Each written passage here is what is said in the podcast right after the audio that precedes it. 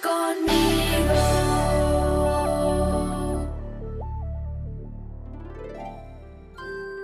El rollo y el cordero. En la mano derecha del que estaba sentado en el trono, vi un rollo escrito por dentro y por fuera, y sellado con siete sellos. Y vi un ángel poderoso que preguntaba a gran voz, ¿quién es digno de abrir el rollo y romper sus sellos? Pero ni en el cielo, ni en la tierra, ni debajo de la tierra había nadie que pudiera abrir el rollo ni mirarlo. Y yo lloraba mucho, porque no se había encontrado a nadie digno de abrir el rollo, ni de mirarlo.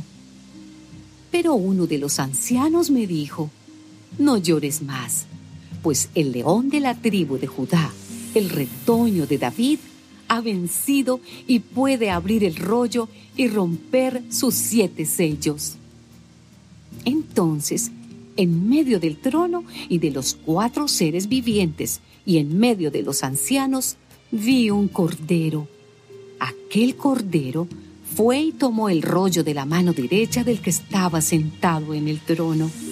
Y en cuanto tomó el rollo, los cuatro seres vivientes y los veinticuatro ancianos se pusieron de rodillas delante del Cordero. Todos ellos tenían arpas y llevaban copas de oro llenas de incienso, que son las oraciones del pueblo santo, y cantaban este canto nuevo.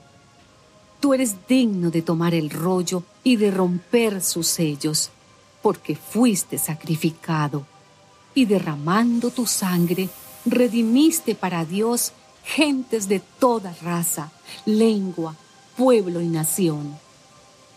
De ellos hiciste un reino, hiciste sacerdotes para nuestro Dios y reinarán sobre la tierra.